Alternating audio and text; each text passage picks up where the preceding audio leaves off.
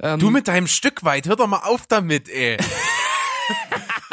Das ist jetzt schon das sechste Mal gewesen. Ich habe mir schon, ich habe schon Krampf im Kopf gekriegt, um, um nicht zu sagen, aber jetzt kommt, muss es raus. Hallo, hier ist Berg. und hier ist Steven Herzlich willkommen. zu Steven Spoilberg.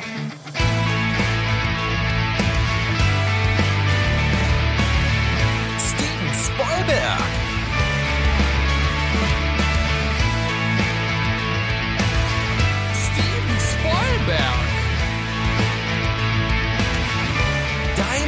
Podcast. Steven Spoilberg. Steven Spoilberg? Steven Spoilberg. Zipdidap, schwuppdiwip, wir sind zurück. Wir sind Steven Spoilberg mit einer neuen Folge. Die zehn totgeglaubte Leben länger. Also so heißt nicht das Thema der heutigen Folge, aber wir hatten schon lange keine mehr Folge dieser Art und wir dachten, jetzt ist es mal wieder Zeit. Auf der anderen Seite ist der Berg, lieber Berg. Was sagst du dazu? Der Berg ist ganz beeindruckt davon, wie du deine Begrüßung gestaltest. Du hast echt gerade zu mir gesagt, gib mir mal einen Buchstaben. Ich sagte Z und du fingst einfach nur mit Zip Zippeliwap an. Hätte ich W gesagt, hättest du Wip Wubbeldiwap gesagt. Ja, also Wip, Wip, Zip, Fip, Pip, da, äh, da kann man vieles machen, sag ich mal. Also 26 unterschiedliche Sachen. Ja. Rätsel und Mysterium ist entschlüsselt worden. Das Glas im Kopf ist zerbrochen und herzlich willkommen an dieser Stelle zu einer neuen Folge. Steven sagte es schon. Die zehn. Und zwar heute ist das mal keine Top-Liste und keine Flop-Liste. Es ist einfach nur eine Zusammenstellung von zehn Gedanken zu Videospielverfilmungen, die wir einfach mal hier äußern wollen und eben jetzt besprechen. Berg, woran liegt das denn, dass wir keine Top- oder keine Flop-Liste gemacht haben? Na, zum einen mal bin ich jetzt mal der Meinung, dass es einfach nicht zehn so gute Videospielverfilmungen gibt, wo ich jetzt sagen würde, dass ich die unbedingt nennen möchte. Das liegt halt vor allen Dingen daran, dass die, dass Videospielverfilmungen eben Videospielverfilmungen sind und meistens nicht unbedingt in erster Linie cineastische Machwerke, sondern eher halt irgendwas, was versucht, dem Spiel gerecht zu werden. Ja, und ich glaube, wenn man das auch wirklich versucht, um da jetzt anzuknüpfen, wirklich mal so objektiv wie möglich zu betrachten, gibt es keine wirklich überragende Videospielverfilmung. Also, ich muss natürlich auch sagen, ich habe jetzt nicht alle Videospieleverfilmungen gesehen, auch wenn es natürlich durchaus machbar wäre, weil es gibt ja jetzt nicht unendlich viele. Ähm, um mal jetzt ein ganz aktuelles Beispiel zu, äh, zu nennen, ich habe halt zum Beispiel den äh, Pokémon-Film nicht gesehen, hier Detektiv Pikachu, der soll ja relativ gut sein. Ja?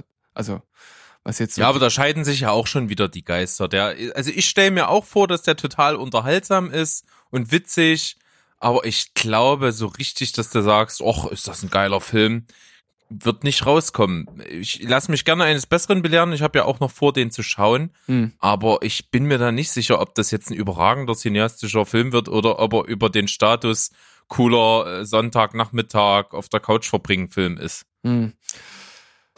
Ja, das stimmt natürlich. Ich meine, ich bin schon äh, relativ lange dem Pokémon-Universum entwachsen und ich kann zum Beispiel auch überhaupt nichts mit Pokémon Go anfangen. Also mal ganz davon abgesehen, dass ich kein Smartphone habe, mit dem ich das überhaupt spielen könnte. Aber ich verstehe äh, den Hype halt absolut äh, so gar nicht darum.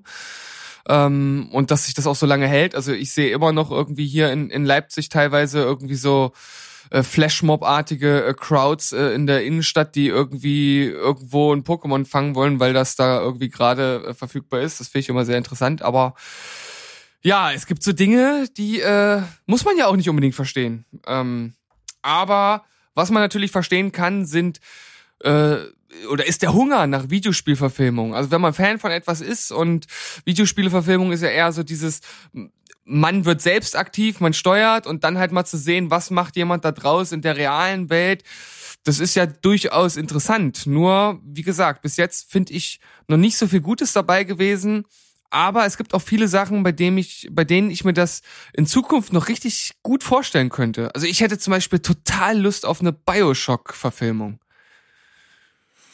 Äh, ich habe das nie so wirklich gespielt. Ich habe dann mal sehr lange, nachdem dieser erste Teil damals so einen riesengroßen Erfolg hatte, das mal angefangen zu spielen Und da war es halt schon relativ veraltet und ich bin da nicht so richtig drauf klargekommen. Das liegt zum größten Teil auch an meiner absoluten Abneigung Ego-Shootern gegenüber. Das ist, es macht mir einfach keinen Spaß. Ich war schon immer ein Third-Person-Spieler bei allen möglichen Sachen und deswegen hat mich das nicht gecatcht. Ähm, das, was man da so am Anfang von der Story mitbekommen hat, war ganz okay für mich, aber ich habe auch, äh, gebe ich zu, ich bin halt, ich glaube, ich habe das schon mal erwähnt, so ein Gameplay-Spieler. Also ich habe halt einfach Bock äh, zu spielen und nicht irgendwie eine wahnsinnig epische Story mitzubekommen. Mm, okay, na da unterscheiden wir uns halt irgendwie so äh, ziemlich grundsätzlich. also gerade bei mir ist das in den in den letzten Jahren ganz extrem halt mehr in diese in diese interaktive Geschichtssache reingerutscht und so dieses reine Gameplay, oh, das weiß ich nicht. Also ich, ich investiere halt auch einfach mittlerweile nicht mehr gerne viel Zeit in, ja, in Videospiele. Wenn, dann sind es halt eher so diese kleinen Dinge. Oder was ich halt total geil fand, war die Walking Dead-Reihe. Aber gut, jetzt äh, schweifen wir schon ein bisschen zu weit ab vielleicht. Der eine oder andere fragt sich, jetzt fangt doch endlich an und labert nicht so viel Scheiße. Ja, gute Idee. Eigentlich ein perfekter Gedanke und da würde ich jetzt einfach sagen, komm, Steven, hau mal was raus.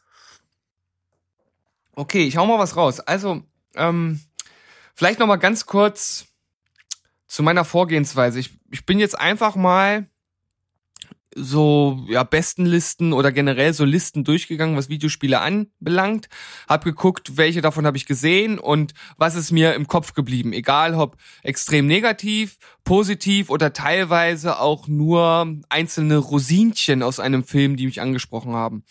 Und ich habe da jetzt so zehn äh, Filme rausgeschrieben und ich würde jetzt einfach mal anfangen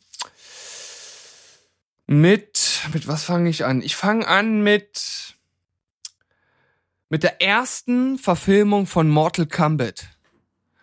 1995 eigentlich ein ziemlich trashiger Film, aber hat schon versucht, sich relativ nah an dem Original zu halten, zumindest so was die Charaktere und so angeht.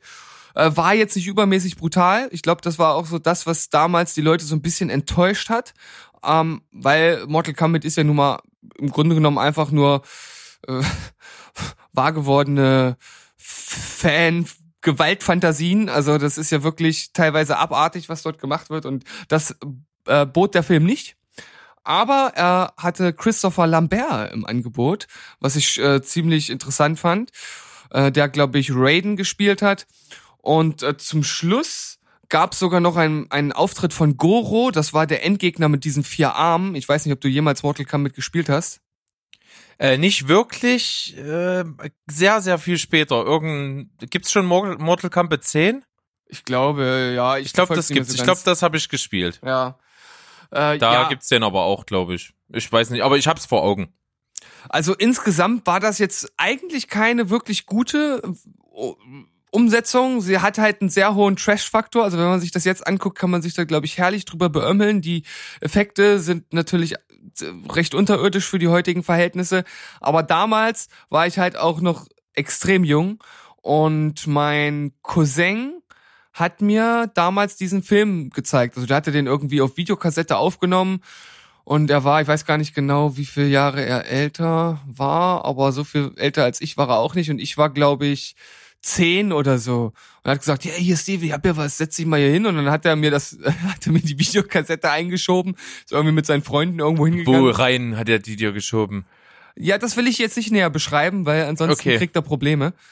Entschuldigung. Ähm, aber auf jeden Fall habe ich dann ganz alleine da den Film geguckt und er ist irgendwo hingegangen. Das war, Wollte sich das Elend nicht selber nochmal anschauen. Ja, aber wie gesagt, das sind jetzt einfach so interessante Momente und dieser Moment ist mir halt einfach im Kopf geblieben. Deshalb Mortal Kombat hier als äh, erste Nennung sozusagen an Platz 5. Ja, ja, wenn man das mit einer persönlichen Geschichte verbinden kann, ist das doch immer schon was Gutes. Ähm, wahrscheinlich deswegen im Gedächtnis ist ja allgemein auch nicht so besonders hoch bewertet, wenn ich hier mal bei Moviepilot reinschaue. Äh, 5,1 im Schnitt ist echt nicht so besonders gut. Aber ja, eine Nennung wert. Und wenn ich jetzt mal anknüpfen kann, ich nehme mir das einfach mal zum Anlass. Mortal Kombat wurde ja gemacht von Paul W.S. Anderson.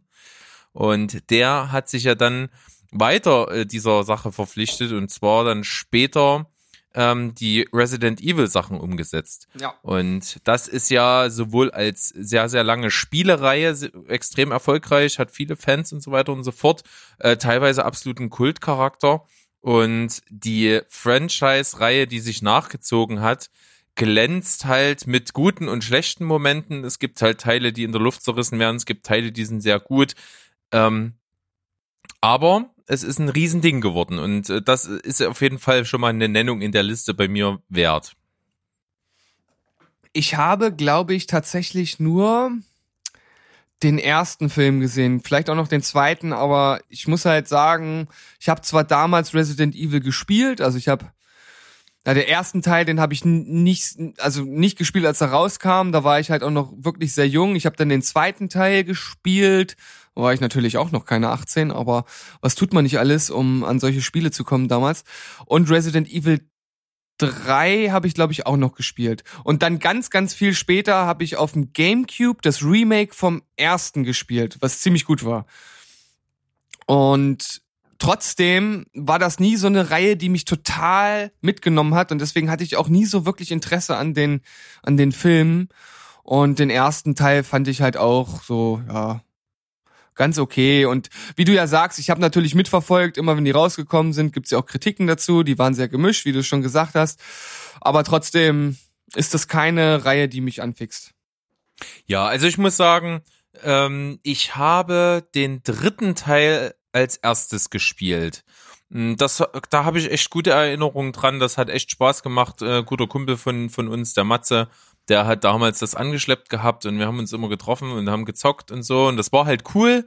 Das hat auch echt Spaß gemacht und ziemlich Nervenkitzel ausgelöst, weil wir waren halt auch noch trotzdem noch relativ jung zu der Zeit. Und wenn man dann eben im dritten Teil vor Nemesis immer wegrennen muss und so, da, das, das hat ordentlich, äh, sag ich mal, ganz oben am Hals immer gepumpt. Das war immer ganz cool, das hat mir gefallen. Und dann später habe ich eigentlich auch nur noch den äh, das Code Veronica X gespielt. Mhm. Und das waren eigentlich die einzigen beiden Teile, die ich gezockt habe. Und irgendwie hat mich die Reihe nie so gekriegt und mir war das schon immer in den beiden Teilen auch schon immer zu viel Story. Da waren immer so viele Hintergründe und so viele Figuren und so viele Begebenheiten und dann gab es zig Vir Virenstämme und zig verschiedene Mutationen und das war mir damals alles schon immer zu kompliziert und das war auch immer sehr ineinander verschachtelt und aufeinander aufbauend. Das hat mich immer so gestört. Wenn ich irgendeinen Teil nicht gespielt habe, habe ich manchmal Zusammenhänge in, und Anleihen in anderen Teilen nicht gerafft und das hat mich immer ein bisschen gestört.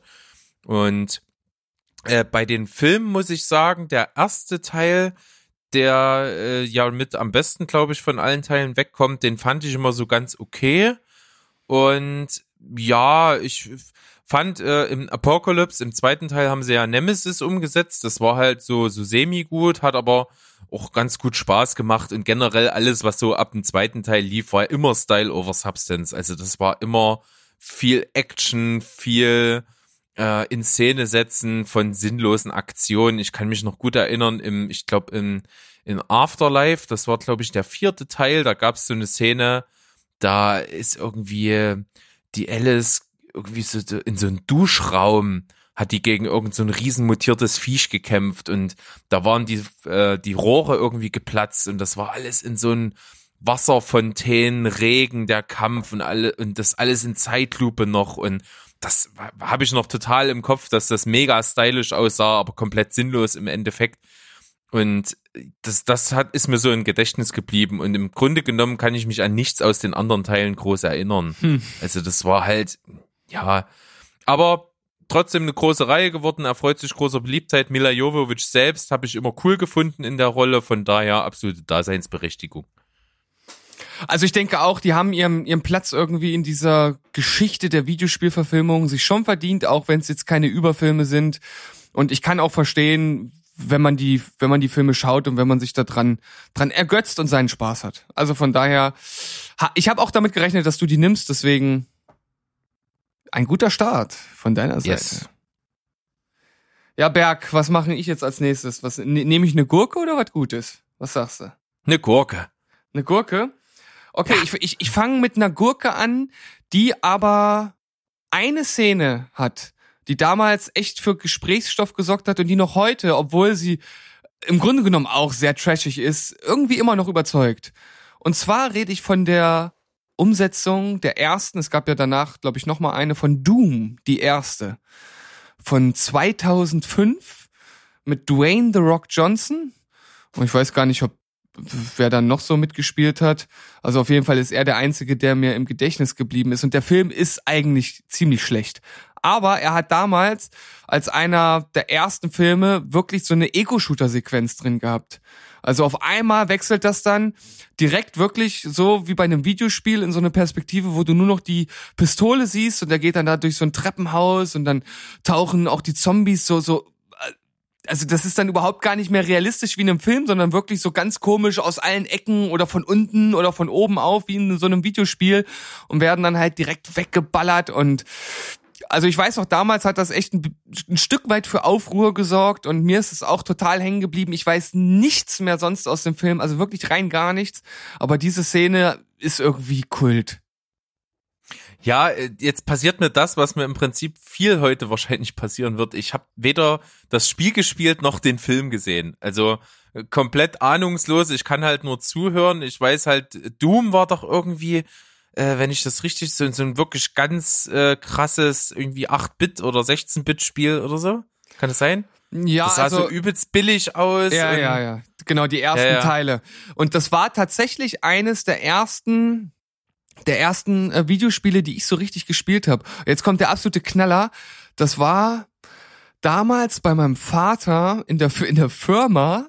Da hatten die ja wahrscheinlich war es damals wirklich so äh, State of the Art äh, Rechner irgendwie. Das waren so ich glaube 486er oder sowas, da war es noch voll schwierig, äh, vor allem wenn man keine Ahnung vom Computer hatte, überhaupt diese scheiß Spiele zu starten, weil du das irgendwie über MS-DOS machen musstest und mein Vater wusste das auch nicht so richtig und ich weiß auch bis heute nicht, warum zum Teufel nochmal Doom auf diesen Firmenrechnern war, äh, aber äh, es war so und ich habe das da damals dann gespielt. Ich war natürlich auch noch viel zu jung dafür.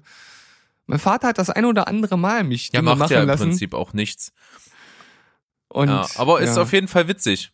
Genau, und äh, deshalb habe ich zumindest so ein, so ein bisschen einen Bezug auch dazu, wobei ich mich, wobei ich weder die späteren Teile gespielt habe, noch mich daran erinnern kann, was ich da damals gespielt habe. Ich weiß nur, dass ich es da gemacht habe. Und das, deshalb ist auch wieder so eine kleine Verbindung da. In Verbindung mit dieser, ich nenne es jetzt mal Kultszene, gehört das für mich hier als Nennung mit da rein. Und vielleicht auch nochmal eine ganz kleine Sache. Der ein oder andere wird sich jetzt denken, naja, aber warum, ne, gute Film ist doch viel besser oder die Sachen, die jeder kennt. Aber ich finde immer mal noch so Sachen ja einzustreuen, von denen man vielleicht noch nichts gehört hat und wo man dann sagt, ey, wir gehen mal auf YouTube, gucken mal, ob wir den Clip finden. ist doch auch was Cooles. Ja, das stimmt. Und wenn ich nochmal auf die Besetzung hier schaue, nicht nur Dwayne Johnson ist mit am Start, sondern auch Carl Urban, der jetzt natürlich in jüngster Zeit durch seine Hauptrolle in The Boys ziemlich geglänzt hat und Rosamund Pike, die ich auch immer sehr überragend finde, wenn die irgendwo spielt. Spielen da alle mit? Naja, vielleicht ist es ja ein Anreiz, doch mal reinzuschauen. Ah, nee. Der Zug ist abgefahren. Und Dwayne Johnson ist für mich sowieso kein Anreiz, Filme zu gucken. Das sollte jetzt klar sein. Ja, ich weiß, ich weiß. Aber es geht, es, es, es wird besser. Ich gebe es zu. Ähm, Er- er was finde ich noch erwähnenswert? Er wird übrigens nicht die letzte Rolle gespielt haben in meiner Aufzählung heute. Ah, okay. ähm, auf jeden Fall erwähnenswert finde ich, ich war damals ähm, ja Nintendo-Kind, also ich habe nie PlayStation, habe ich erst ab PlayStation 2 gehabt. Und da sind so ein paar Klassiker völlig an mir vorbeigegangen. Unter anderem damals zum Beispiel auch Tomb Raider. Und Ah. Tomb Raider ähm, war zwar natürlich irgendwie ein Symbol für so eine ganze äh, picklige, äh, sexsüchtige, ordinierende Teenager-Generation, aber ich hatte da nie so den Bezug zu, also im größten noch wahrscheinlich in dem Ärzte-Video von Männer sind Schweine. Ähm, und deswegen habe ich das erst, äh, oder habe ich das nie so abgekultet und auch nie gespielt.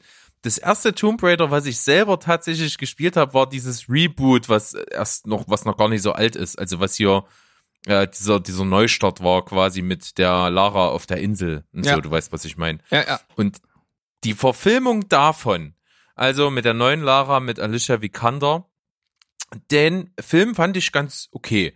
Also der hat mir Spaß gemacht, der hat mich nicht gelangweilt. Das ist ein schöner Abenteuerfilm mit den üblichen vorhersehbaren äh, Plotsachen, mit äh, völlig äh, standardmäßigen Inszenierungen, mit äh, ja, mit Klischees, mit Logiklücken, allem drum und dran, aber trotzdem hat er mich gut unterhalten und dadurch, dass er das eben verfilmt, was ich als Spiel halt cool fand, äh, find, findet das jetzt bei mir einfach mal Erwähnung. Also Tomb Raider von 2018 mit Alicia Vikander. Ja, da gehe ich mit, hätte ich sonst später auch noch genannt. Ist leider nicht der Überfilm geworden, den ich, äh, den ich mir erhofft hatte nach den ersten Trailern. Aber ich sehe das ähnlich wie du. Der ist wirklich sehr kurzweilig, äh, ja schon sehr unterhaltsam. Äh, auch von der Optik und von einigen Szenen erinnert er sehr an das Spiel. Also sie haben sich da ziemlich gut dran orientiert. Und ich persönlich finde auch Alicia Vikander äußerst passend für die Rolle. Da gab es ja sehr viel, äh, ja, Häme und Spott will ich nicht sagen, aber sehr viel Kritik auf jeden Fall. Ja, es gibt eben dann diese zwei Lager, weil sich vor allen Dingen die erste Lara, ähm, ähm, Angelina Jolie, natürlich großer Beliebtheit erfreut und ich halt die Schauspielerin schon nie besonders gemocht habe und auch die Filme echt lame sind, finde ich. Also ich habe, ich weiß gar nicht, ob ich da einen so richtig komplett mal gesehen habe, aber alles, was ich immer davon gesehen habe, fand ich total langweilig und hat mir gar nicht gefallen. Ein bisschen rührt das von der Antipathie äh, her, aber trotzdem fand ich das mit, wie gesagt, mit Alicia Vikander coole Nummer und deswegen findet das hier mal Erwähnung und so Sonntag, regnerischer Sonntagnachmittag auf der Couch kann man da nichts falsch machen. Ja, dann würde ich da äh, das einfach mal so abhaken, denn ich habe ja schon gesagt, ich sehe das ähnlich und ähm, ich glaube, der ein oder andere da draußen auch. Falls nicht, falls ihr sagt, also der Film geht ja gar nicht, dann schreibt uns doch mal. Würde uns auf jeden Fall interessieren. Ja, so, ich muss jetzt mal ein bisschen meine Liste ordnen, weil du hast ja jetzt sozusagen Lara mir so ein Stück weit weggenommen. Und ja, ich habe das dir äh, im Vorfeld auch angekündigt, weil ich ja wirklich Mühe hatte, überhaupt fünf Plätze hier für die Liste zusammenbekommen zu bekommen, weil das ist echt nicht unbedingt so mein Metier, Videospiele, Verfilmung und deswegen, ja, ist das halt einfach vorauszusehen, dass ich da was wegnehme. Ja, aber ich habe jetzt, ja, ich habe jetzt sozusagen noch noch drei Plätze, die eigentlich, äh, ja, die ich mir vorher schon überlegt habe, die auf jeden Fall mit rein müssen, von denen du mit relativ großer Sicherheit ich hoffe zumindest, nichts haben wirst. Aber da wir ja eben von Gurken geredet haben, rede ich jetzt wieder von zumindest annehmbaren oder sehr kurzweiligen Film. Und ich habe es ja schon angekündigt, Dwayne The Rock Johnson spielt auch bei mir jetzt nochmal eine Rolle. Und vielleicht ein Film, den die meisten gar nicht so als Videospielverfilmung äh, auf dem Schirm haben, aber es ist tatsächlich ein alter Klassiker ähm, aus der Spielehalle. Und zwar äh, Rampage, Big Meets Bigger mit Dwayne The Rock Johnson. Äh, kein Überfilm, aber trotzdem fand ich äußerst kurzweilig und auch echt gut gemachte Action, die sehr übersichtlich war. Ich hasse das immer, wenn das so unglaublich schnell geschnitten ist, wie zum Beispiel im ersten Transformers-Film, wo man eigentlich überhaupt nichts erkennt und alles irgendwie nur zisch, zack, bumm und peng macht und dann ist schon wieder vorbei. Aber hier wirklich äh, auch geile Shots, geile Takes äh, und der hat mir irgendwie gefallen. Und ähm, da das ja so ein, so ein typischer dicker Hollywood-Blockbuster ist, packe ich hier noch einen zweiten Film mit auf den Platz dazu, der dazu passt und ein Stück weit äh, aus der Videospielsache rausbricht, denn es ist eine Brettspielverfilmung und zwar ist das Battleship. Von ich habe damit gerechnet, dass der kommt. Ja, also ist, ist ja am, also am Ende ist das auch kein wirklich guter Film. Ne? Unglaublich patriotisch, eigentlich ein Werbefilmchen wieder für die äh, US Army, beziehungsweise in diesem Fall nicht Army, sondern äh, Navy. Ähm, das ist natürlich durchaus kritisch zu sehen. Aber warum ich den Film hier nenne, ist, dass damals sich ja jeder dann gefragt hat, äh, wie Schiffe versenken, warum zum Teufel sollte man das verfilmen und wie, das macht überhaupt gar keinen Sinn. Und hast du den Film eigentlich gesehen?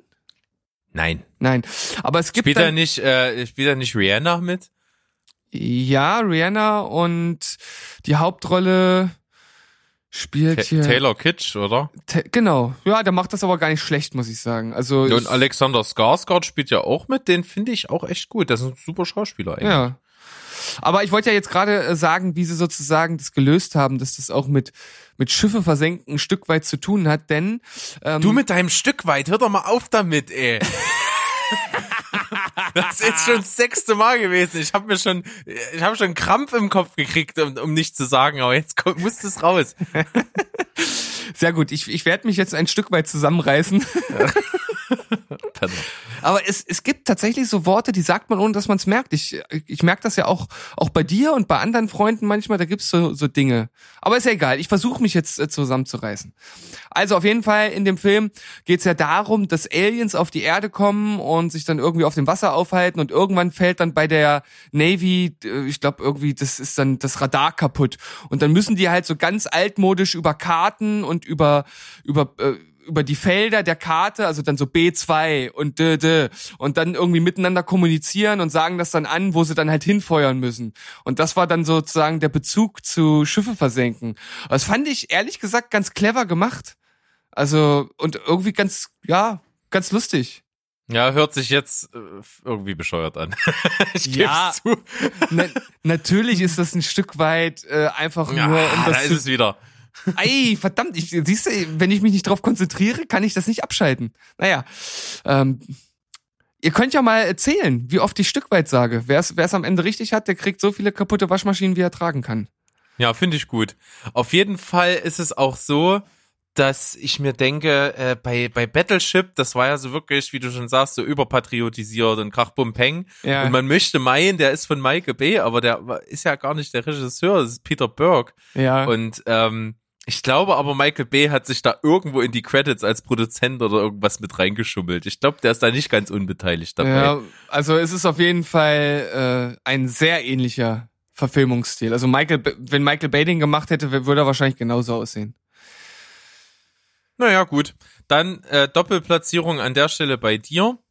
Und wenn ich jetzt mal so bei mir reingucke, was bei mir denn jetzt als nächstes kommen könnte, dann habe ich hier tatsächlich noch so eine so eine kleine Wahl, wo ich überlege, was ich als erstes nehme. Hm. Ich bin jetzt bei Platz drei bei mir, ne? Ja. Ich nehme mal einen Film, der den Titel eines Videospiels trägt, wovon ich glaube ich einen Teil gespielt habe. Es ist auch eine unglaublich lange Spielereihe. Äh, ich habe irgendwann mal einen relativ späten Teil davon gespielt und frage mich im Grunde auch, was eigentlich der Film mit dem Spiel zu tun hat. Vielleicht kann mir das irgendjemand beantworten. Ich glaube, du wirst es auch nicht können. Die Verfilmung hat mir aber ähnlich äh, gut gefallen wie jetzt Tomb Raider, also auch so so ganz gut und kann man mal machen. Und zwar Need for Speed. mit Aaron Paul in der Hauptrolle. Ja. Ähm, den, den liebt man ja im Prinzip seit seiner Rolle als Jesse Pinkman aus Breaking Bad. Und das hat für mich da auch keinen Abbruch gefunden an der Stelle. Das hat mir gut gefallen. Das macht Spaß. Ich fand die Rennszenen, ja, ganz okay.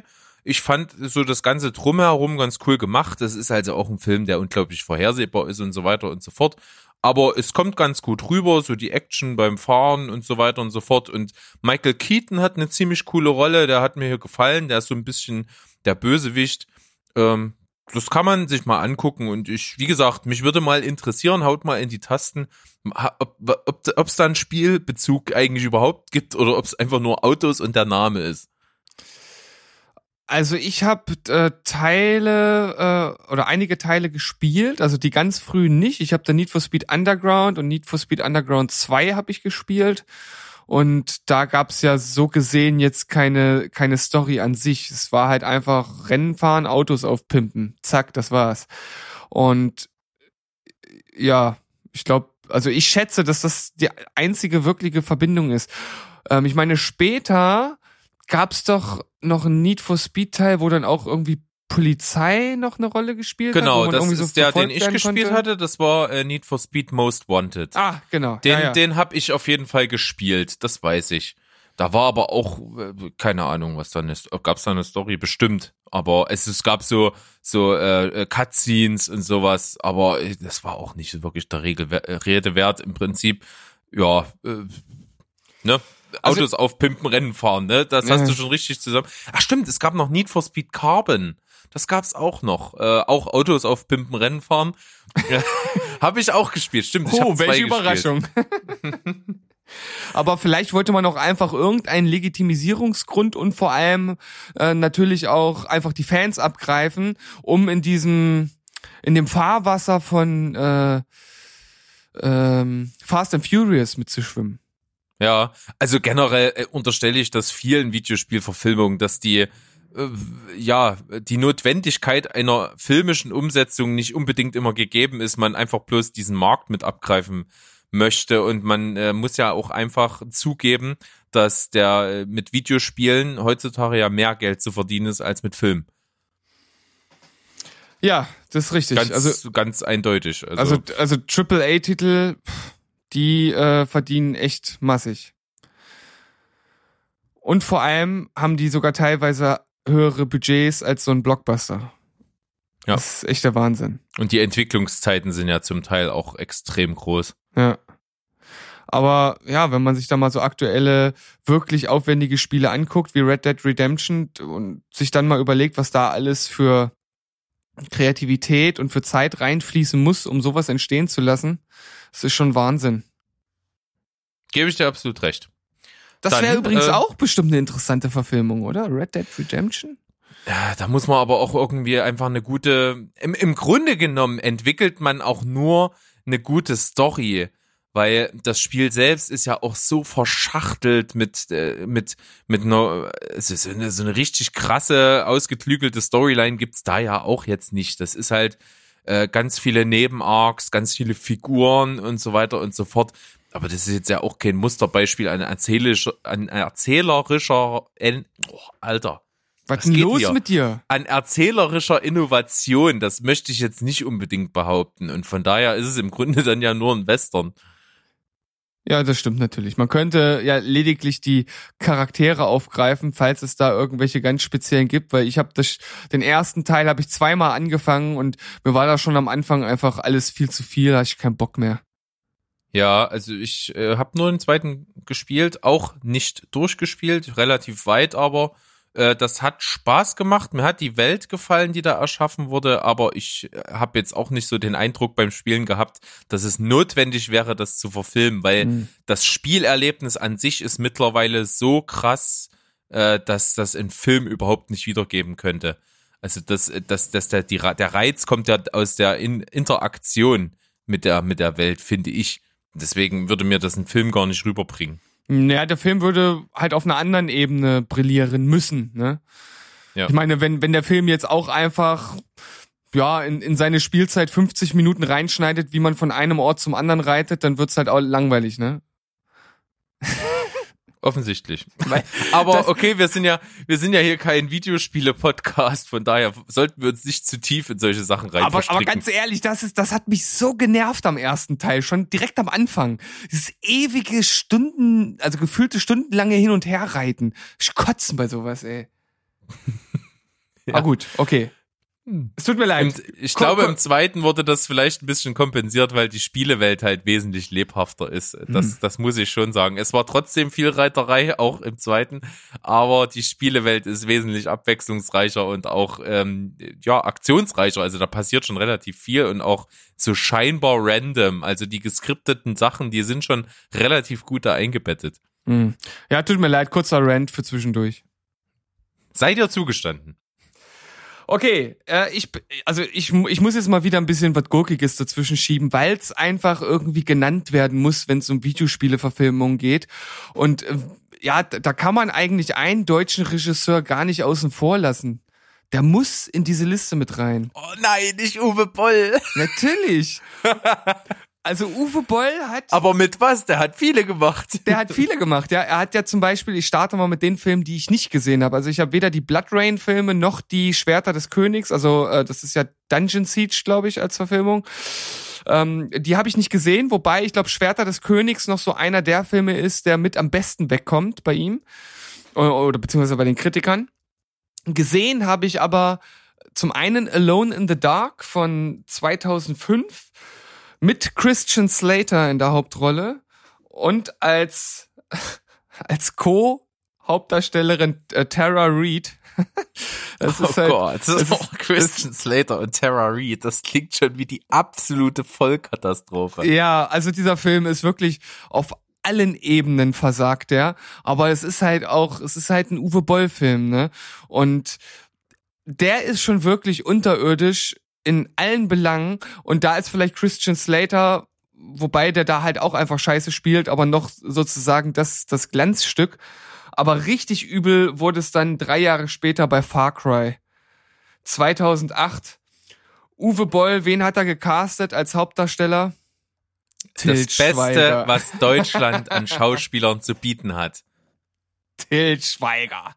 Till Schweiger. Oh, und ich möchte jetzt bitte kein Rant zu Till Schweiger, ja. Das ist, wir, wir verstehen den einfach nur nicht. Ja. Und auch äh, in den so USA deep. erst recht nicht. Die Leute, die haben das nicht gerafft, wie brillant der Mann ist, ja. Er ist halt einfach ein Jahrhundertschauspieler. Also da gibt's halt nichts.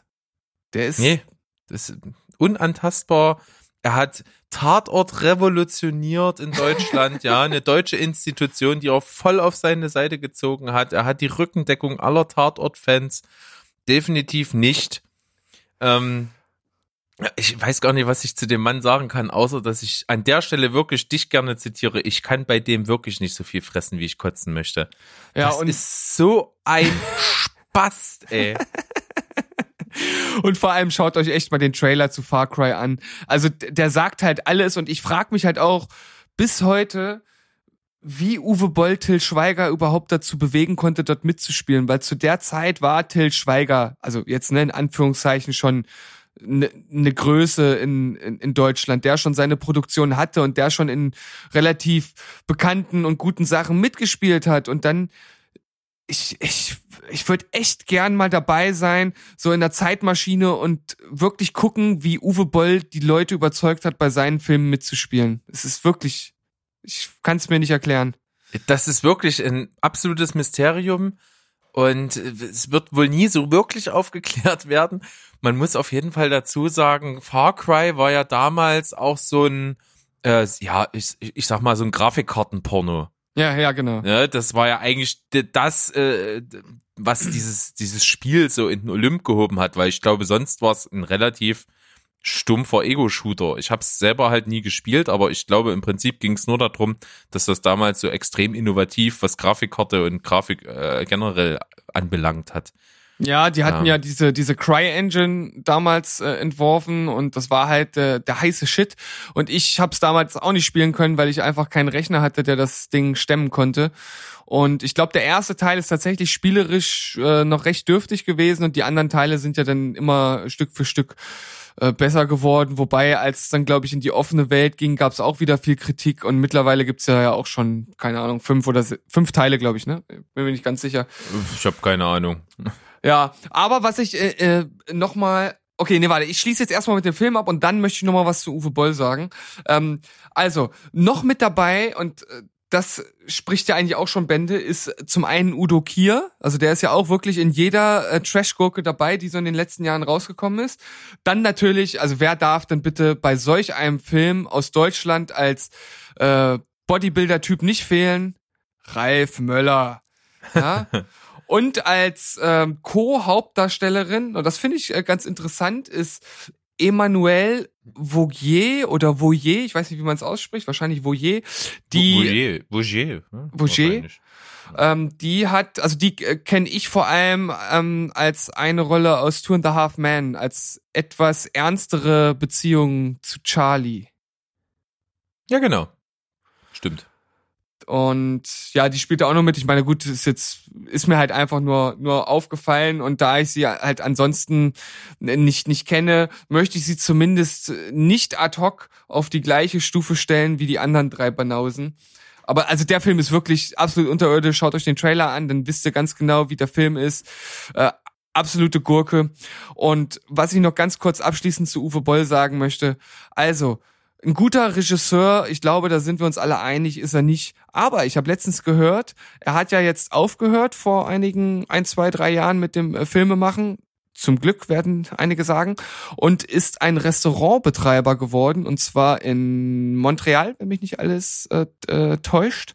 Es war auf jeden Fall Kanada, das weiß ich noch. Das oder hast Van du mir erzählt. Ich, oder ich guck gerade, ich äh, red mal weiter. Ich, äh, du hast mir das doch hier geschickt. Und das könnte auch Vancouver sein, ich weiß nicht genau. Und angeblich äh, in Vancouver, genau. In Vancouver. Ähm, zählt das zu den besten Restaurants der Welt? Ja. Also Top 50. Top 50, wenn er, also Filme machen kann er nicht, aber anscheinend weiß er, wie man ein Restaurant führt. Ich weiß nicht, also ich schätze jetzt einfach mal, dass er nur Betreiber ist und nicht Koch. Er wird sich da wahrscheinlich findige Leute geholt haben. Aber auf jeden Fall ein ganz interessanter Funfact. Ja, sollte man nicht meinen, dass sowas geht, aber er hat's gemacht und äh, sein Rückzug aus dem Filmgeschäft ist vielleicht nicht ganz falsch gewesen. Ich habe aber auch mal gehört, abgesehen mal davon, scheint es auch ein extrem sympathischer Typ zu sein. Ähm, glaube ich. Also so Interviews mit ihm sind, glaube ich, ganz unterhaltsam und er wirkt auch sehr belesen und gar nicht so bescheuert und trashig wie seine Filme. Ja, ich weiß auch nicht so ganz genau. Vielleicht ist das auch so ein Typ, den wir einfach nicht verstehen und wir verstehen einfach seine Filme nicht und und vielleicht ist das einfach sein sein Genie, sein verquertes Gehirn, das in, in das wir nicht reinkommen. Ich kann es dir nicht genau sagen, ähm, aber ich habe auch gehört, dass er ein ganz cooler Dude sein soll und dass er halt auch tatsächlich, auch wenn es nicht so aussieht, immer mit vollem Herz dabei war. Und der hat das halt wirklich gerne gemacht und hat sich voll in seine Projekte reingehangen. Aber ja, so rein objektiv gesehen ist es halt einfach in der Regel nicht gut. Gibt's da irgendeinen Beitrag von Wolfgang M. Schmidt? nee, aber es gibt, glaube ich, ah, warte mal, ich hatte irgendwas gelesen in irgendeinem Kommentar. Es gibt, glaube ich, ein ein Interview in irgendeiner, ähm, in irgendeiner Tageszeitung, wo er und Uwe Boll zusammen reden. Das gibt's. Aber das war keine große Tageszeitung, irgendeine kleine. Und äh, ist, glaube ich, auch hinter einer Paywall. Ist ein bisschen hm. schade. Sonst hätte ich da nämlich direkt reingeguckt, weil ich hatte nur gehört, dass es auch recht unterhaltsam gewesen sein soll. Ja. Können wir ja nochmal ähm, nachforschen. Vielleicht ist auch einer unserer Zuhörer soweit, dass er das kennt und gelesen hat und uns äh, zugänglich machen kann. Warum nicht? Vielleicht haben wir ja Glück. Ja, äh, Uwe Boll, sehr, sehr interessant, spannend und ähm, ja, als kleine Relativierung, äh, Till Schweiger hat auch ein paar gute Sachen gemacht, beziehungsweise es gab ein paar Sachen, die so zu, zu seiner Art gepasst haben, dass es einfach halt irgendwie unterhaltsam war. Ich finde halt immer noch Manta Manta ähm, ziemlich witzig, das passt zu seinem Proleten-Dasein irgendwie total dazu. Ansonsten liebe ich, wo ist Fred, könnte ich mich in der Ecke schmeißen, da passt er auch wie Arsch auf Eimer in die Rolle. Und natürlich auch eine der, ähm, sag ich mal, Durchbruchfilme von ihnen war ja auch mit ähm, Der bewegte Mann. Den kann man sich auch noch ganz gut angucken, das ist auch kein schlechter. Ja, also beim letzten, da gehe ich halt 100% mit. Bei den anderen Filmen, wo es Fred, das ist nie so einer, der richtig bei mir hängen geblieben ist, der natürlich ein paar herrlich und äh, äh, politisch unkorrekte Witze drin hat, die äh, durchaus zünden und Manta Manta ist schon ziemlich lange her, aber ist natürlich auch so gesehen kein wirklich guter Film. Nein, nicht wirklich, aber es ist halt schon echt unterhaltsam. Äh, ja. Das ist, äh, das ist so eine Ruhrpott-Romantik, die darüber kommt. Ich glaube, äh, das ist, das wird dort noch wesentlich mehr abgekultet. Ähm, passt von daher. Also ich weiß auf jeden Fall noch, dass äh, da hat doch äh, was Ralf Schmitz, oder? Der mit nee, nicht Ralf Schmitz, nee, Michael äh, der, Kessler. Michael, Michael Kessler, Kessler, genau, der mit der Nase. Äh, der äh, in seine in seine Stiefel gepinkelt hat. Ja, richtig. Ja, ja genau. Daran ja. kann ich mich noch erinnern. Als Klausi. genau. Als ich kann Klausi. mich immer dran erinnern, das ist bei auch, das ist manchmal so ein geflügeltes Wort in meinem Sprachschatz. Geile Mucke, Klausi. das ist, das finde ich auch echt gut. Oh. Und, äh, und Till Schweiger zitiere ich auch manchmal gerne. Du fährst, ich trinke. auch top. Oh, okay, ah. also dann dann äh, muss man da natürlich doch dem Herrn Schweiger einiges zugutehalten, wenn er bei dir schon in den Sprachgebrauch eingezogen ist. Ja, auf jeden Fall. Uiuiuiui. gut, ähm, dann komme ich jetzt mal zu einem Film, den der wirklich gut ist für mich. Ähm, ich habe ihn jetzt schon sehr, sehr lange nicht mehr gesehen. Ich weiß, aber damals hat er mich voll weggehauen. Ähm, Finde ich, ist eine wirklich richtig gelungene Videospielumsetzung, weil äh, zum einen das, was das Spiel ausgemacht hat, extrem gut umgesetzt wurde. Nicht nur ähm, sehr behutsam eingebettet und sinnvoll in den Film eingebettet, sondern auch visuell einfach von Effekten her und von der ganzen Optik hat das super gepasst. Und zwar ist die Rede von Silent Hill. Ja, okay. Ich habe auch erwartet, dass du den bringst. Das ist sehr ja. gut. Also finde ich absolut top. Ähm, ich habe damals die ersten drei Teile von Silent Hill gespielt. Die haben mir auch viel Spaß gemacht, vor allen Dingen den dritten, als dann die Grafik auch besser wurde und man sich besser so reinversetzen konnte. Äh, hat das richtig Laune gemacht und der, der war einfach von seiner ganzen Ästhetik halt echt cool. Gerade dieses Ding mit diesen äh, Parallelwelten und dass man im dritten Teil immer vor der ähm, Situation stand, dass man einfach mal von jetzt auf gleich äh, in dieser Welt gewechselt ist. Ne? Diese zweite Welt ist ja so eine Art Dunkelwelt. Und äh, dieses ganze Thema war eigentlich da schon extremst ausgereift, dass es im Prinzip zwei Welten gibt, die nebeneinander oder übereinander eigentlich existieren. Ähm, die eine halt eben dunkel und gruselig und Horror ist und die andere eben ganz normal. Und das ist ja im Prinzip das Trademark von äh, Stranger Things geworden, dann viele, viele Jahre später. Aber war da genauso schon vorhanden. Mit den gleichen Mechanismen, mit den gleichen Prinzipien, mit der gleichen Ästhetik und Atmosphäre. Und das ist auf jeden Fall schon mal ein wahnsinniges Trademark, was eben heute wieder voll reingehauen hat mit Stranger Things, war damals halt schon extrem brillant. Und so macht's auch der Film der Film erzählt eine geile Ges Geschichte um diese Stadt Silent Hill. Also es ist genauso in Nebel gehüllte äh, Stadt, die völlig verlassen ist. Äh, dort im Film ist es ja die Story, dass es da so einen extrem großen Brand gegeben hat und dass dort eben überall Asche liegt und dass alles so düster ist. Und äh, wenn diese Dunkelwelt einsetzt nach dieser Alarmsirene, was halt auch so markant ist, dass es eben dann die Monster dort durch die Stadt ziehen. Also die Atmosphäre in dem Film passt von vorne bis hinten. Schauspielerisch hat mir das gut gefallen damals. Ist coole Musik mit drinne, die teilweise aus dem Spiel übernommen worden ist. Also da hat man sich sehr an die Vorlage gehalten, hat das gut weiterentwickelt. Und ich finde, das ist halt äh, das, was eine Videospielverfilmung braucht. Es muss nah am Spiel sein, ohne einfach die, das Spiel zu kopieren, sondern einfach diese Welt äh, offener zu gestalten und mit Hintergründen zu versehen. Mm. Also bei mir ist halt ein Stück weit einfach das Problem, dass ich die Spiele damals nicht gespielt habe, dass das auch nie so wirklich mein Genre war ich weiß, glaube ich, bei den Kritikern, dass damals der zweite Silent Hill Teil, glaube ich, als extremes Meisterwerk ähm, ja rezensiert worden ist. Und das Spiel jetzt. Das Spiel, ja. ja. Und ähm, das fand ich dann immer schon interessant, weil ich glaube, da war auch die Story so extrem gut und das Ende auch. Aber es kann auch sein, dass ich jetzt das ein bisschen durcheinander bringe. Könnt mich natürlich gerne korrigieren, falls ich, ich da könnte es das auf jeden Fall unterschreiben. Der zweite ist wahnsinnig gut. Ja. Aber der, oh. der verliert ein kleines bisschen, weil der halt wirklich äh, grafisch noch nicht so toll ist. Okay, ja, das ist natürlich, ja, ist, kann natürlich durchaus ein Nachteil sein, das stimmt. Ich habe dann den ersten Film gesehen, den ersten Silent Hill Film und äh, ja, ehrlich gesagt ist bei mir nicht ganz so viel hängen geblieben, außer dass ich dann zum Schluss doch schockiert war, wie brutal es dann auf einmal wurde, weil der Film ja ab 16 war. Äh, ich weiß nicht genau, äh, ob du dich da erinnern kannst an ja, die, die Kirchenszene mit dem Stacheldrahtmonster. Ja, also das, da dachte ich so, oh wow, okay, was ist, was ist jetzt los? Ich meine, vielleicht war bei der FSK auch so, keine Ahnung, nach 45 Minuten Mittagspause und dann auch der Rest wird schon ähnlich sein, 16er Stempel, ich weiß es nicht. Aber ich finde, das war dann dann äh, doch schon so eine Sache, wo man dann vielleicht sagen kann, okay, hier packt man 18er Stempel drauf, aber wir haben uns ja schon mal über die FSK ausgelassen. Es ist alles nicht so ganz nachvollziehbar manchmal. Aber das ist was, was bei mir hängen geblieben ist. Und äh, alles, was hängen bleibt, ist ja irgendwie gut.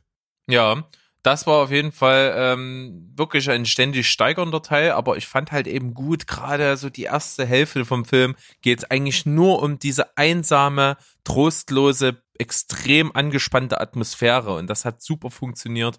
Und auch wie gesagt, wie mit diesen Welten gespielt wird, wie Leute am gleichen Ort sind, in zwei verschiedenen Welten und gegenseitig irgendwie die Präsenz voneinander spüren, sich aber eben nicht finden können, weil es zwei unterschiedliche Welten sind.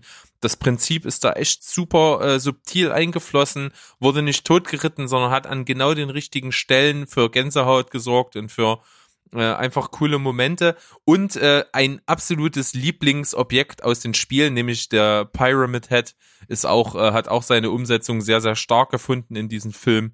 Von daher glaube ich, hat man mit der Verfilmung sehr, sehr viel richtig gemacht. Deswegen äh, ist die echt, echt top.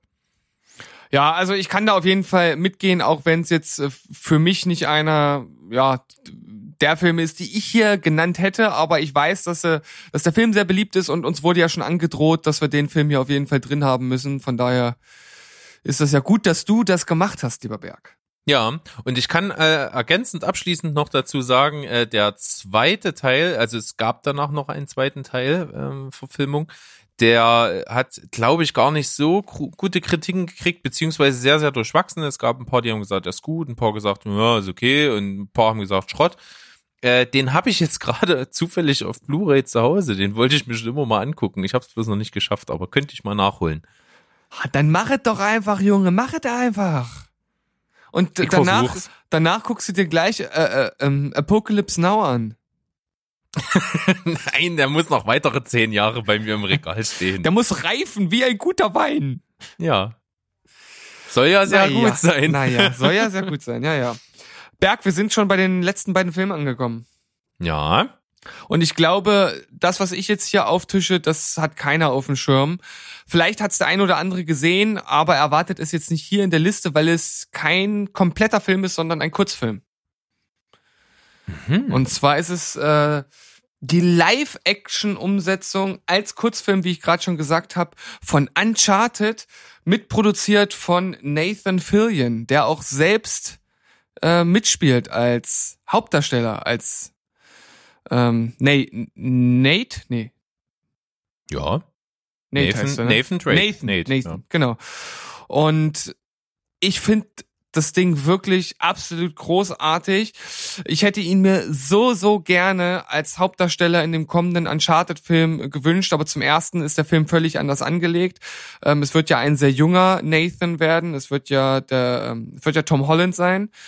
Und äh, zum anderen ist er schon auch ein Stück weit zu alt. Das war ja so das Hauptproblem, wohl was es auch gegeben hat, so bei den ersten Überlegungen.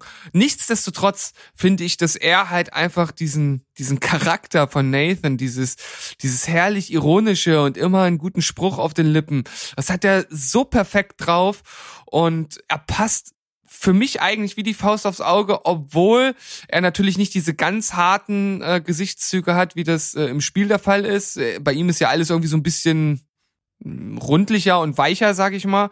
Aber trotzdem, also ich, ich finde, das Ding ist wirklich super kurzweilig und gut gemacht und dafür, dass das jetzt kein mega Budget hatte, sondern er einfach gesagt hat, das ist ihm irgendwie eine Herzensangelegenheit und er will das machen, ist das wirklich äußerst gelungen. Und das sollte sich jeder mal angucken. Das ist auf YouTube frei zugänglich. Macht es. Ihr könnt nichts falsch machen. Ja, verlinken wir auf jeden Fall und in dem Atemzug kann ich es mir auch endlich mal angucken. Ich habe das nämlich schon wieder vergessen, dass ich das mal gucken wollte. Äh, ich finde ihn auch total gut, also schon rein optisch finde ich Ja. das super. Äh, muss auch sagen, die Spiele habe ich äh, leider, leider, leider nur äh, bis zu Teil 2 gespielt. Ich habe äh, immer Bock gehabt, eigentlich mal weiterzuspielen, weil das dritte auch rein inszenatorisch äh, und das vierte absolut überragend sein soll. Und das sind ja wirklich Spiele, die sind unglaublich cineastisch. Also da kommt's halt, ähm, dass das Gameplay ist oft sehr repetitiv und jetzt nicht so fesselnd, aber rein von den Sequenzen, von den geskripteten Ereignissen und so weiter und so fort ist es halt einfach geil und das hat vor allen Dingen schon in Teil 2 riesengroßen Spaß gemacht. Und äh, deswegen bin ich auch gespannt. Ich äh, finde Tom Holland gut, wenn ein guter Film dahinter steht, ein gutes Drehbuch, warum nicht? Es ist natürlich, die steht die Befürchtung im Raum, äh, wie bei vielen Videospielverfilmungen, dass es halt einfach abgreifen, auf einer Welle reiten von einem erfolgreichen Spiel ist und dann so einen mittelmäßigen Blockbuster rauszuhauen. Aber wir werden uns äh, überraschen lassen. Der kommt ja dieses Jahr, glaube ich, in die Kinos. Ja, bis jetzt gibt's noch kein Material zu sehen, aber also ich drück wirklich alle Daumen. Es, es würde mir am Herzen schmerzen, wenn äh, das Ding verguckt würde, weil ich habe die ersten drei Teile gespielt. Ich finde die alle grandios. Die steigern sich Stück für Stück, wobei zwei und drei relativ gleichwertig sind. Ähm, der erste hatte seine Schwächen spielerisch. Das war wirklich sehr repetitiv. Das äh, hattest du ja damals auch bemängelt, aber zweiter, dritte Teil, das ist wirklich ziemlich gut. Ja. Von daher ein sehr verdienter Platz. Und jetzt fragt sich natürlich, was bei mir auf äh, imaginär Platz 1 ist. Das kann doch nur Super Mario Brothers von 1993 sein. Mit Bob Hoskins und Dennis Hopper. Ah, So cool die beiden sind, ich habe es nie gesehen. Ich kann mir kein Urteil bilden. Es gilt aber natürlich äh, in aller Munde als was ziemlich, ziemlich Schlechtes. Das ist richtig. Ähm. das ist pu purer Trash, aber der macht auch Spaß. Aber egal, ich unterbreche dich nicht mehr. Hau raus, was hast du da? Ähm, ich habe die besten Videospielverfilmungen aller Zeiten. Nämlich die, die entweder bisher oder auch niemals zustande kommen. Das ist Aha. mein Platz eins. Es gibt so viele Aha. Spiele, die es hergeben würden, einen Film zu machen. Es gibt zu einigen davon auch Pläne, sie umzusetzen. Ja. Ähm, das hat aus unterschiedlichen Gründen nicht geklappt. Ich habe eine ganze Reihe äh, von Filmen auf dieser äh, Warte. Wenn ich jetzt gleich mal anknüpfe an deine erste Vermutung Super Mario, das, hab, das fällt mir jetzt nämlich gerade ein. Es gab mal zum Thema Super Mario, zu den Charakteren, gab es mal auch eine Kurzfilmreihe. Da waren ziemlich, ziemlich gute mit dabei. Da war Luigi zum Beispiel ein Drogenabhängiger und so, der auf Pilzen war ja, und so. stimmt. Ja, das hast du mir auch mal gezeigt. Da, da, und da gab's irgendwie mit, mit, mit Todd, mit diesem Pilzkopf, gab's auch was Cooles Animiertes. Also, Toad. Toad. Toad, ja. Äh, das war echt gut. Also, das muss ich mal raussuchen, ob ich das wieder finde. Ähm, da gab's, ich glaube, vier oder fünf Kurzfilme. Gab's auch zu Bowser und zu Daisy, glaube ich. Die Das waren ziemlich mich- gut. Ist mir schon völlig entfallen gewesen, aber jetzt, wo du es sagst, erinnere ich mich tatsächlich. Ja, ja, ja. Ähm, ich weiß noch, dass mit Luigi, das findet man bestimmt relativ leicht, das hieß The Addict. ja. der, der Kurzfilm. Ähm, auf jeden Fall, das ist cool. Aber was zum Beispiel, ich glaube, nie im Leben zustande kommen wird und was ich mir aber so geil als Film vorstellen kann, ich finde das Spiel schon absoluten Meilenstein, ist Shadow of the Colossus. Oh ja. Das Spiel ist ja auch schon gut alt. Ich weiß jetzt gar nicht genau von wann. Ich glaube 2002 oder 3. Ja, das Ich, könnte ich, hinkommen. ich weiß, es ist ja der zweite Teil einer Reihe und zwar der erste Teil ist ja Ico gewesen und Ico ist glaube ich von 2001 und äh, Shadow of the Colossus kam nicht viel später. Seit 2009, ich habe das mal nachgeforscht, ist die Verfilmung im Gespräch. Das ist also schon über zehn Jahre her. Ähm, es gab damals äh, Pläne, grobe, es gab Produktionsteams, es gab äh, schon Regisseur und so weiter und so fort. Das äh, ist nie zustande gekommen, das ist niemals aus dem Vorproduktionsstatus rausgekommen und 2014, mittlerweile auch schon sechs Jahre her, darf man sich äh, echt nicht äh, überlegen, gab es einen, wieder einen ähm, Regiewechsel und zwar ist der aktuelle, auch bis heute noch der aktuelle Regisseur für dieses Projekt Michael Andy- Bay. Nee, äh, äh, besser. Andy Muschietti. Das ist der, der jetzt gerade S äh, umgesetzt ah, ja, hat. Ja, Ähm, der ist immer noch offiziell als Regisseur für dieses Projekt eingetragen. Ähm, wird aber vermutlich auch ausscheiden irgendwann und irgendwann wird's eingestampft. Ich sehe es in diesem Leben nicht mehr kommen, dass Shadow of the Colossus verfilmt wird. Andy Muschietti hat übrigens äh, Erfahrung auch mit Riesen. Der hat nämlich äh, Attack on Titan äh, umgesetzt, filmisch. Äh, Die äh, asiatische Umsetzung? Ja, ich glaube schon. Da gibt ja keine andere. Ja. Okay, krass. Ähm, das ist auf jeden Fall was, was ich gerne gut umgesetzt als Film sehen würde, aber sind wir mal ehrlich, diese Verfilmungen sind halt deswegen so gut, weil man noch eine ideale Vorstellung davon hat, dass sie gut sind.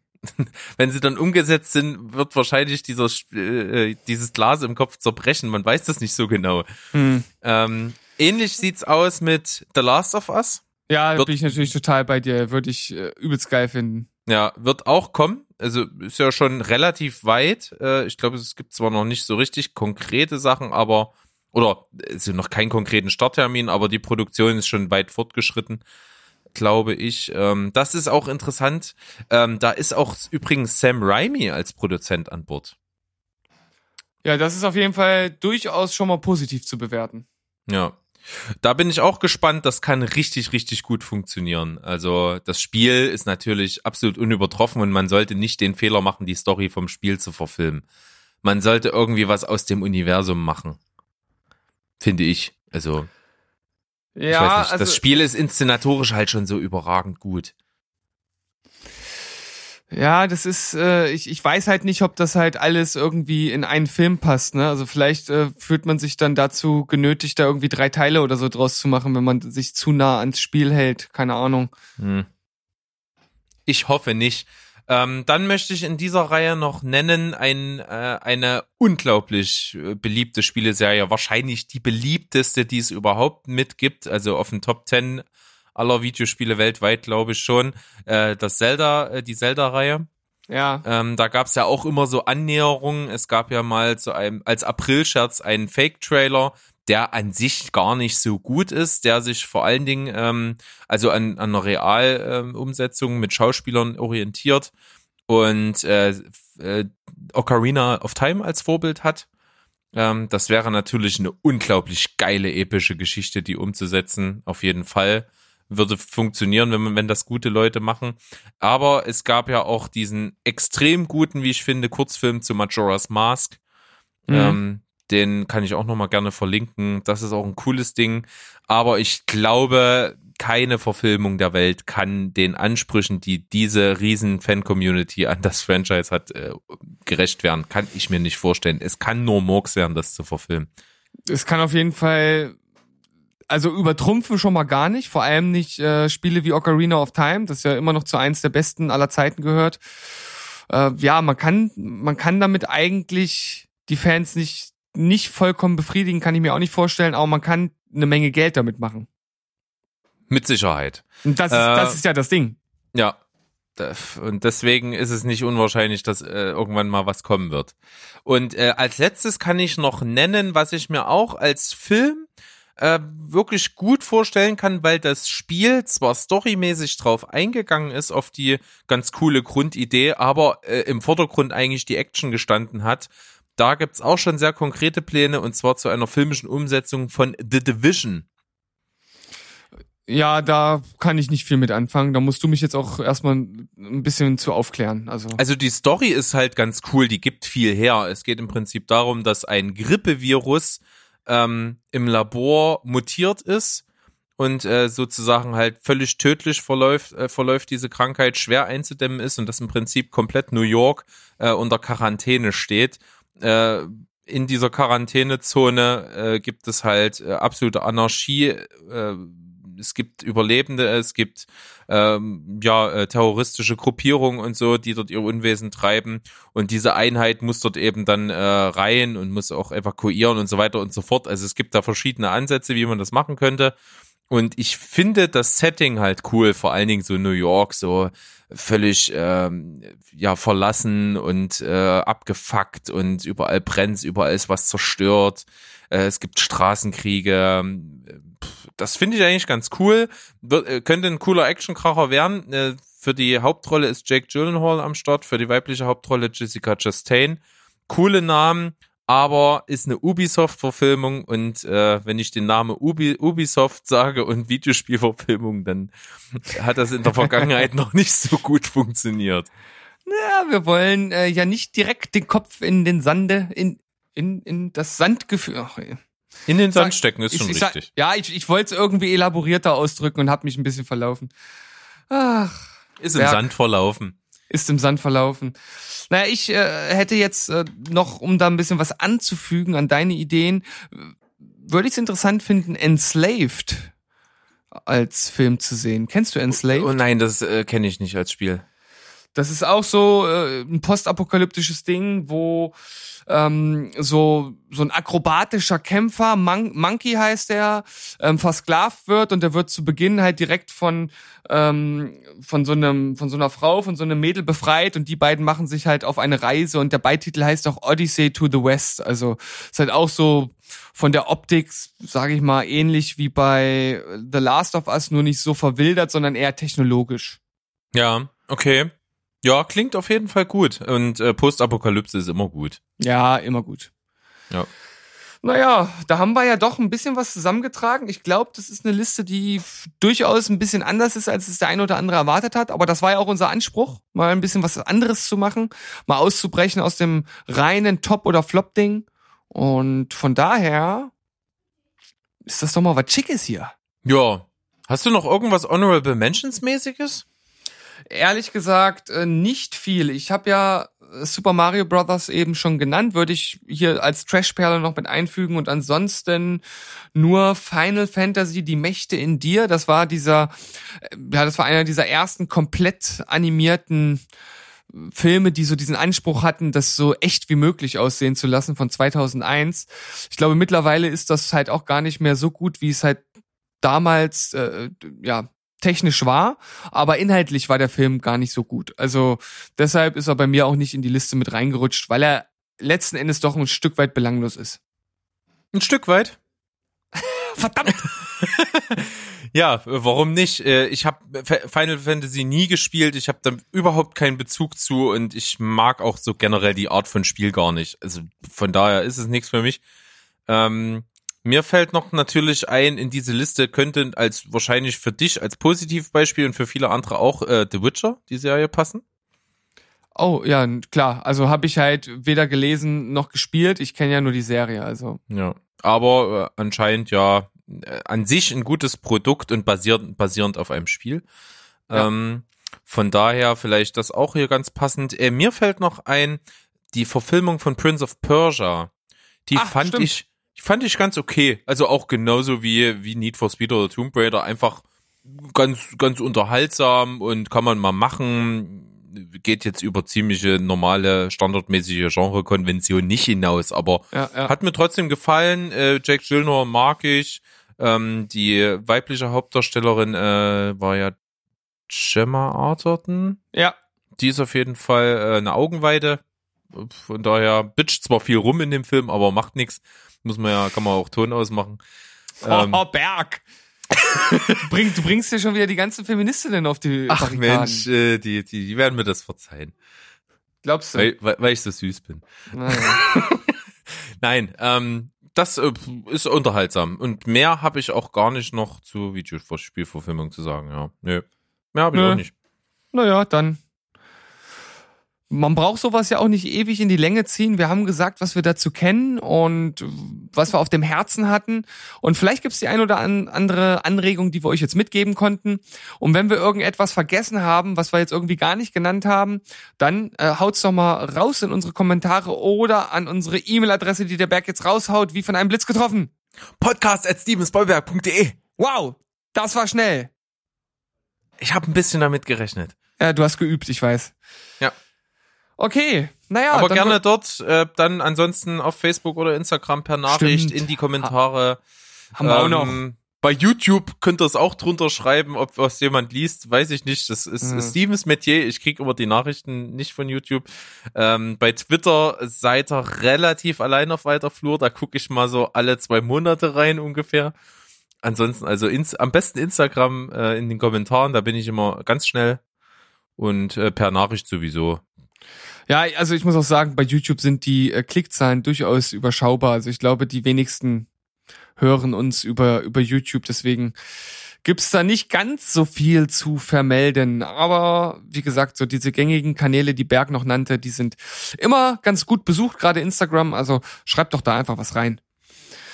So Gut. sieht's nämlich aus. Wir Ja. freuen uns über jede Meldung. Äh, macht das mal. Ansonsten könnt ihr uns auch gerne mal sagen, ob ihr das cool fandet, wie wir heute mal rangegangen sind an die 10. Ähm, und sicherlich wird's auch bald mal wieder eine Folge von die 10 geben. Wir haben ein bisschen warten lassen, aber warum auch nicht? Genau, wer kann, der kann. So machen wir's. Und ich würde sagen, wir hören uns dann ganz normal regulär am Sonntag wieder zur Folge Nummer 34. Und ansonsten würde ich dann einfach uns verabschieden mit den Worten Tschüss, Ciao und Goodbye. Bleibt auch bei Videospielen spoilerfrei. Eine gute Lebensweisheit, merkt euch das. Tschüss. Bye, bye.